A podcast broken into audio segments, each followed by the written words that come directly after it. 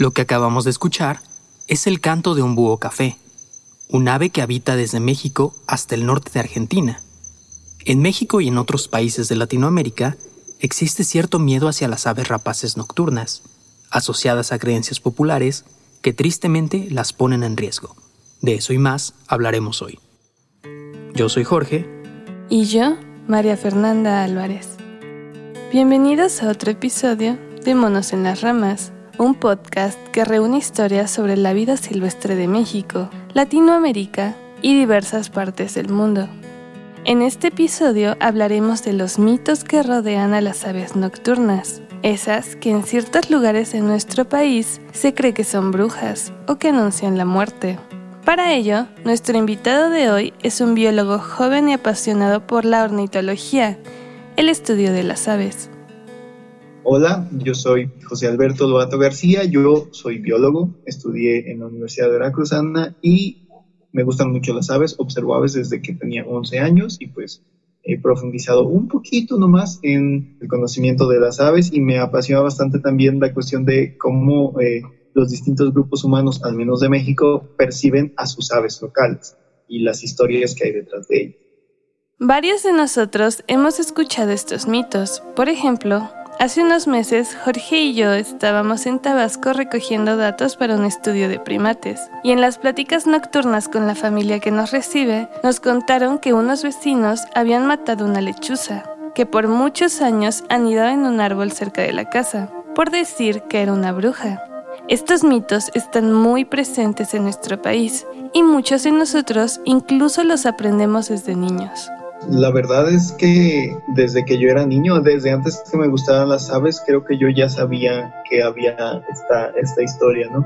Con este dicho, cuando el tecolote canta, el indio muere, y que yo recuerdo que alguna, alguna vez lo repetía mi abuelo, a modo de broma, pero lo repetía y a partir de ahí pues yo me enteré o fui haciendo conciencia de que había algo raro con los búhos y la gente en lo personal a mí nunca me inculcaron de manera eh, real, intensa esta creencia, pero sí reconocí desde que era muy pequeño de que había esta asociación con la muerte y los muertos. En el mundo hay aproximadamente entre 220 y 230 especies de estrigiformes, que son estas aves nocturnas de las que estamos hablando, y en nuestro país unas 30, más del 10% de la totalidad hay dos grandes grupos de estrigiformes, que son las lechuzas, que son de la familia Titonidae, y los búhos típicos, que son de la familia Strígide. Hay algunas características que los diferencian. Eh, las lechuzas son como más alargadas, tienen las patas proporcionalmente más largas, tienen su pabellón auricular, bueno, más bien su disco facial, en forma muy marcada, una forma de corazón, mientras que los búhos lo tienen redondo completamente y tienen algunas otras adaptaciones que son súper específicas para la vida nocturna. Las lechuzas son exclusivamente nocturnas en todas las especies del mundo. En cambio, los búhos pueden cubrir más espacios, más nichos ecológicos. Hay algunos que son diurnos, otros que andan ambivalentemente en, en el día y en la noche y otros que son estrictamente nocturnos. Pero entonces, ¿qué son los tecolotes? Esa es una excelente pregunta. Es que tecolote es la, la palabra en náhuatl para, para búhos, es tecolote. Antes de que hubiera español, tecolot era la palabra que se usaba para referirse a los estrigiformes en general. Por ejemplo, en el eh, Códice Florentino, entre sus muchas aves que viene, menciona algunos búhos y menciona, por ejemplo, al zacatecolot, al tecolote del zacate, al búho del zacate, que es el, el mochuelo excavador o atene cunicularia. Entonces, Tecolot parece que era un equivalente en náhuatl a nuestro búho. Actualmente en México, como puede usarse de manera ambivalente para todas las especies, pero particularmente casi siempre ha terminado teniendo que entre el ámbito de los que estudian aves, observan aves, como más énfasis actualmente en los búhos pequeños, pero en general puede ser aplicado para todos. Hablar de animales silvestres requiere que nos demos a la tarea de conocer esta gran cantidad de información existente para describirlos y diferenciarlos. Pero hace siglos, ¿cómo creen que haya sido encontrarse por primera vez con una de estas aves nocturnas? Bueno, algo que siempre digo cuando empiezo esta parte es que trates de imaginarte lo que te voy a describir, no aquí en una casa con todos los servicios ni a la luz del día, sino en una sociedad mucho más antigua, donde no hay luz eléctrica, donde si tienes que salir en la noche no ves nada, donde si estás en el monte hace frío, escuchas el viento, la lluvia, muchos animales. Entonces imagínate a los búhos y a las lechuzas como depredadores nocturnos que cuando vuelan no hacen ruido, ¿no? Tienen estas adaptaciones en las plumas para no hacer ruido cuando vuelan. Entonces tú no los ves llegar, no los escuchas. Esto ya te da como una sensación extraña. Eso en primera. En segundo, eh, son nocturnos, salen en la noche, justo cuando tú no puedes ver cuando es, es, un ambiente que para los seres humanos la noche, la oscuridad siempre ha sido el lugar donde se aparecen las cosas terribles, donde una fiera te podría comer, pero también donde salen estas cosas que son sobrenaturales. Y los búhos siempre salen en la noche y de día casi no los encuentras, de día parece que desaparecen. Eh, también que son depredadores, ¿no? Tú, si, si llegas a ver un búho, pues cazando, está sometiendo, dominando a otros bichos. Y también cuando llaman, cuando vocalizan, los búhos o parece que se ríen o parece que gritan, este tipo de cosas. Y tú escuchas a, a un búho, a una lechuza gritar o reírse en el monte de noche y no sabes qué es.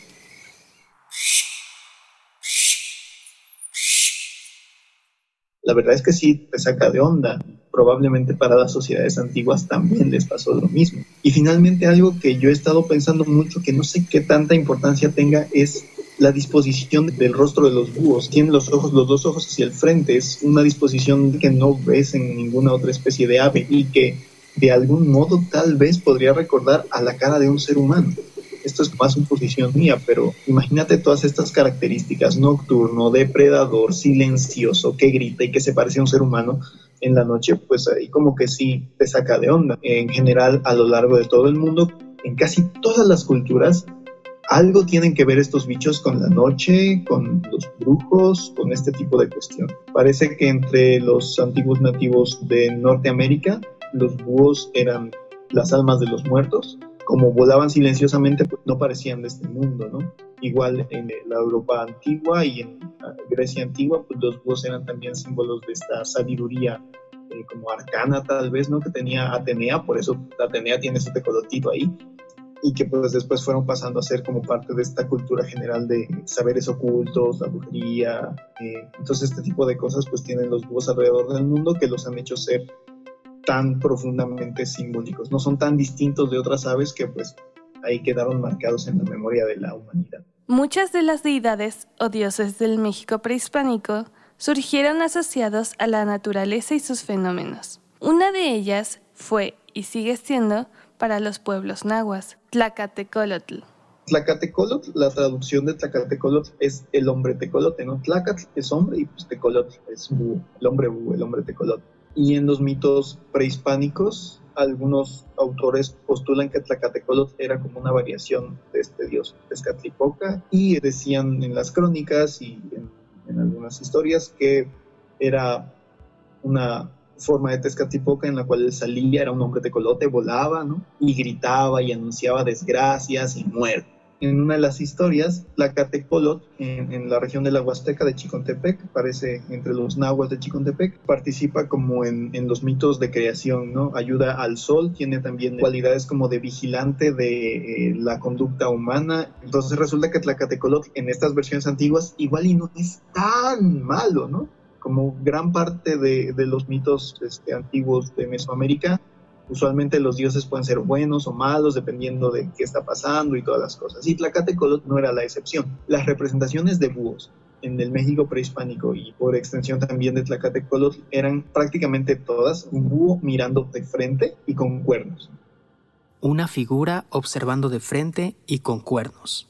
Si buscamos en una guía de campo o en internet al búho más grande de México, el Búho virginianus o búho cornudo, podremos darnos una idea de dónde surgió la inspiración para ilustrar así a los tecolotes, y también comenzar a darnos cuenta de la similitud que puede tener con la figura que representa al mal en el cristianismo.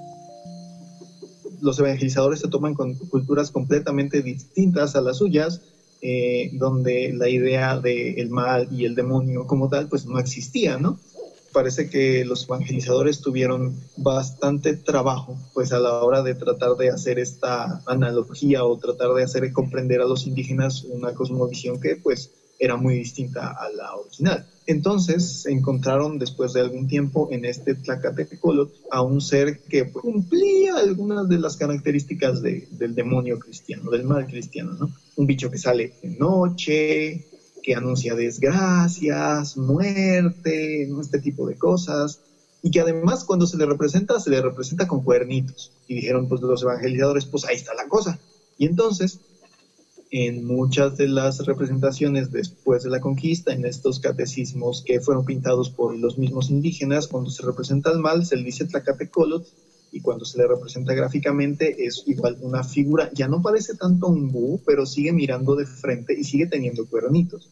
Entonces hay algunos estudiosos que afirman que pues es el mismo Tlacatecolot ya este, cristianizado, ya modificado para ser parte de este nuevo cosmovisión del mundo donde hay un diablo que es malo, malo, malo.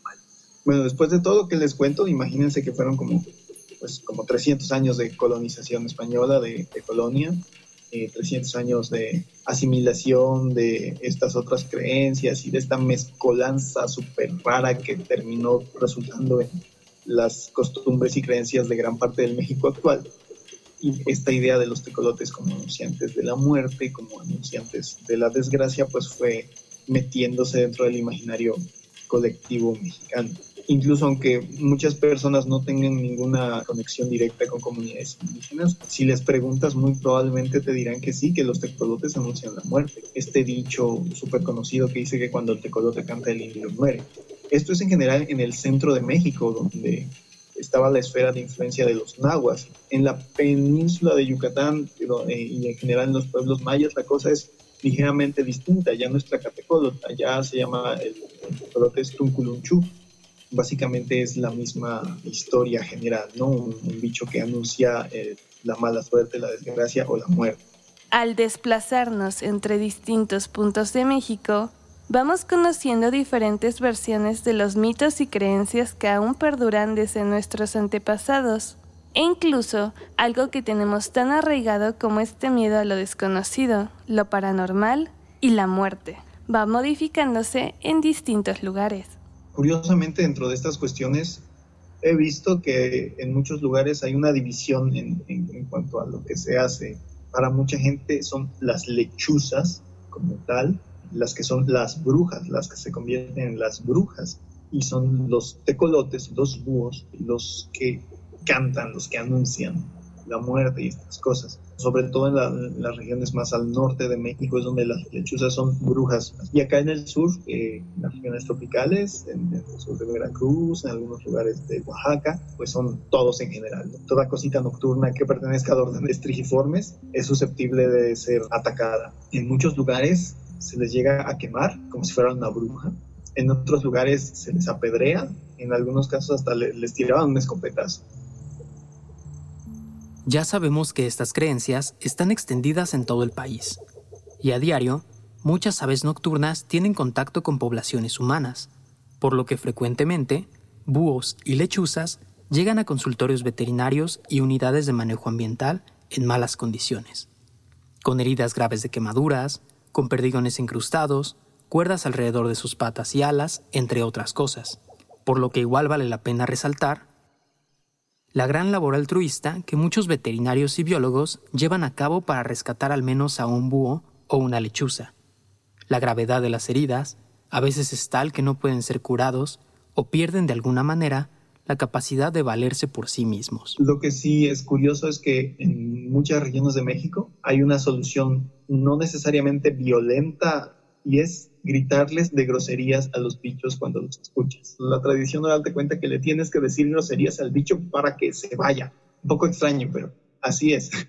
A pesar de que existen estas alternativas no violentas ante el miedo que generan los búhos y lechuzas, debemos de ser conscientes que con muchos otros animales llevan a cabo comportamientos naturales que son beneficiosos para nosotros los seres humanos y también para los sitios donde ellos habitan. Pues resulta que las rapaces nocturnas son eficientes controladores de plagas, ¿no? sobre todo de roedores.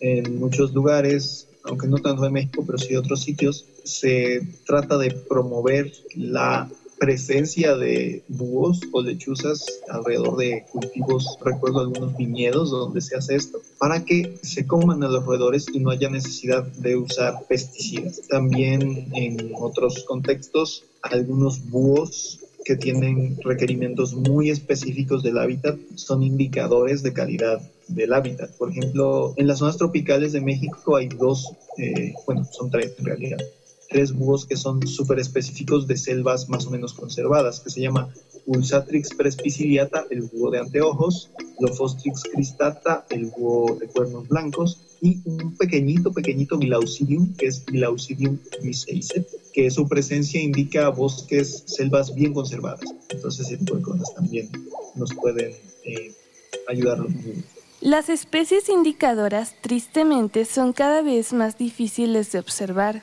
Y a pesar de que las creencias tienen un origen arraigado a nuestro pasado cultural, todo cambia y evoluciona, incluyendo nuestra relación con la naturaleza. Entonces, ¿cómo podemos ayudar a que estas creencias se vayan modificando sin quedar en el olvido?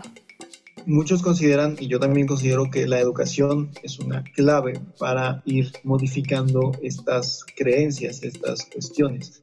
Hay que, hay que tomar en cuenta que estas creencias tienen mucho, tiempo, pero mucho tiempo, ¿no? Casi 500 años de estar ahí dándole vueltas en, la, en, la, en el imaginario colectivo de los mexicanos. Y que llegar a una comunidad, por ejemplo, escuchar estas historias y que digas, ah, ignorantes, esto no puede ser así porque es así, esas hay las razones así como, no es la mejor manera de que estas cosas vayan cambiando hay que tener paciencia, trabajo constante. Si trabajas en las ciudades o, por ejemplo, en medios digitales, donde pues, llegas a, a, más personas, igual lo mismo. Tener mucha paciencia, entender que estas historias vienen de hace mucho tiempo, entender que el cambio va a ser gradual y a largo plazo y que si podemos servirnos de algunas partes de estas historias para tratar de modificar estas creencias, podría, podríamos tener un poquito más de éxito. Yo siempre también cuento historias, soy narrador de historias. Me gusta en lo personal escucharlas, entender cómo de dónde vienen estos, estos orígenes, estas historias antiguas, y a partir de ellas poder dar el contexto de que estas son las historias de antes, tienen una base real, tienen una base en cuanto a lo que la gente observaba de estas aves pero también ahora sabemos que esto no necesariamente es todo verdad. Y comenzar a explicar a partir de ahí, no decir, no, no, no, esto es completamente mentira, tú eres un ignorante, esto no se sabe, mejor es esto. A veces así se intenta llegar, así se intenta educar y pues al final no resulta muy bien. Alberto Lobato es biólogo, pajarero, educador ambiental y cuentacuentos. Y personalmente, algo de lo que más admiro de un biólogo tan joven como él es la emoción y curiosidad que transmite a los demás cada que nos cuenta lo que sabe. En más de una ocasión, me ha tocado salir a observar aves con él, y es inspirador el ver cómo a menudo se detiene para explicarle a las personas que pasan lo que está observando, para prestarles sus binoculares y con toda la paciencia del mundo enseñarles a usarlos y compartir con ellos algunos datos curiosos sobre la especie que observan y la gran importancia que tienen las aves para el ecosistema. Gracias por escucharnos. Este episodio fue producido por Jorge Ramos y por mí. Agradecemos al biólogo Alberto Lobato por compartirnos un poco de su tiempo y conocimientos. La edición de audio fue realizada por Rolando Huesca. Monos en las Ramas incluye al resto del equipo, Zaire Esparza y Alicia Torres, así como Estudios Guajiro, en Puebla, México. Nos pueden escuchar en Spotify, YouTube y Deezer. Muchas gracias por escucharme y si me quieren seguir en mis redes sociales pueden encontrar mi proyecto de divulgación sobre aves en YouTube bajo el nombre de Crónicas del Chiviscoyo Historias de Aves y con el mismo nombre en Facebook y en Instagram donde pues subo más material sobre las aves de México y del mundo, de sus historias y de su relación con los seres Espera la próxima semana para escuchar lo que nos cuenta la naturaleza. Soy María Fernanda Álvarez. Hasta pronto.